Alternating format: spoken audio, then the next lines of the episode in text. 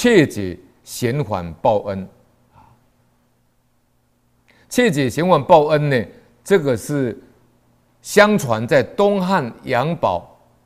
杨宝九岁的时候，他到华阴山的山北，看见一只黄雀呢，啊，被那个鴟鸮，鴟鸮就是猫头鹰，所追逐，啊，就吊在树下。杨宝呢，就把这个黄雀呢，啊，抱起来以后带回家，而且把它放在这个这个毛巾箱中呢，给它喂黄花。经过百余天以后，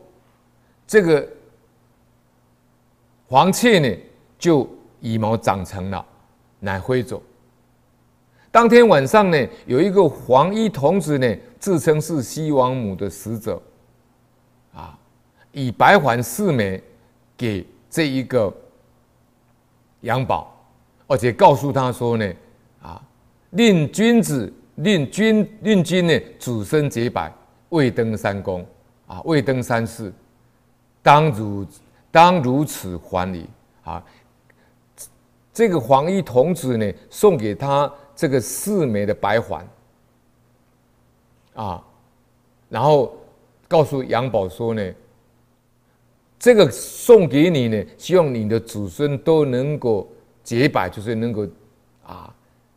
廉洁至此，而且呢能够当到三公，啊，而且是他四个儿子后来都当到这个啊这个高官啊显露。啊，这个就是切解先缓报恩。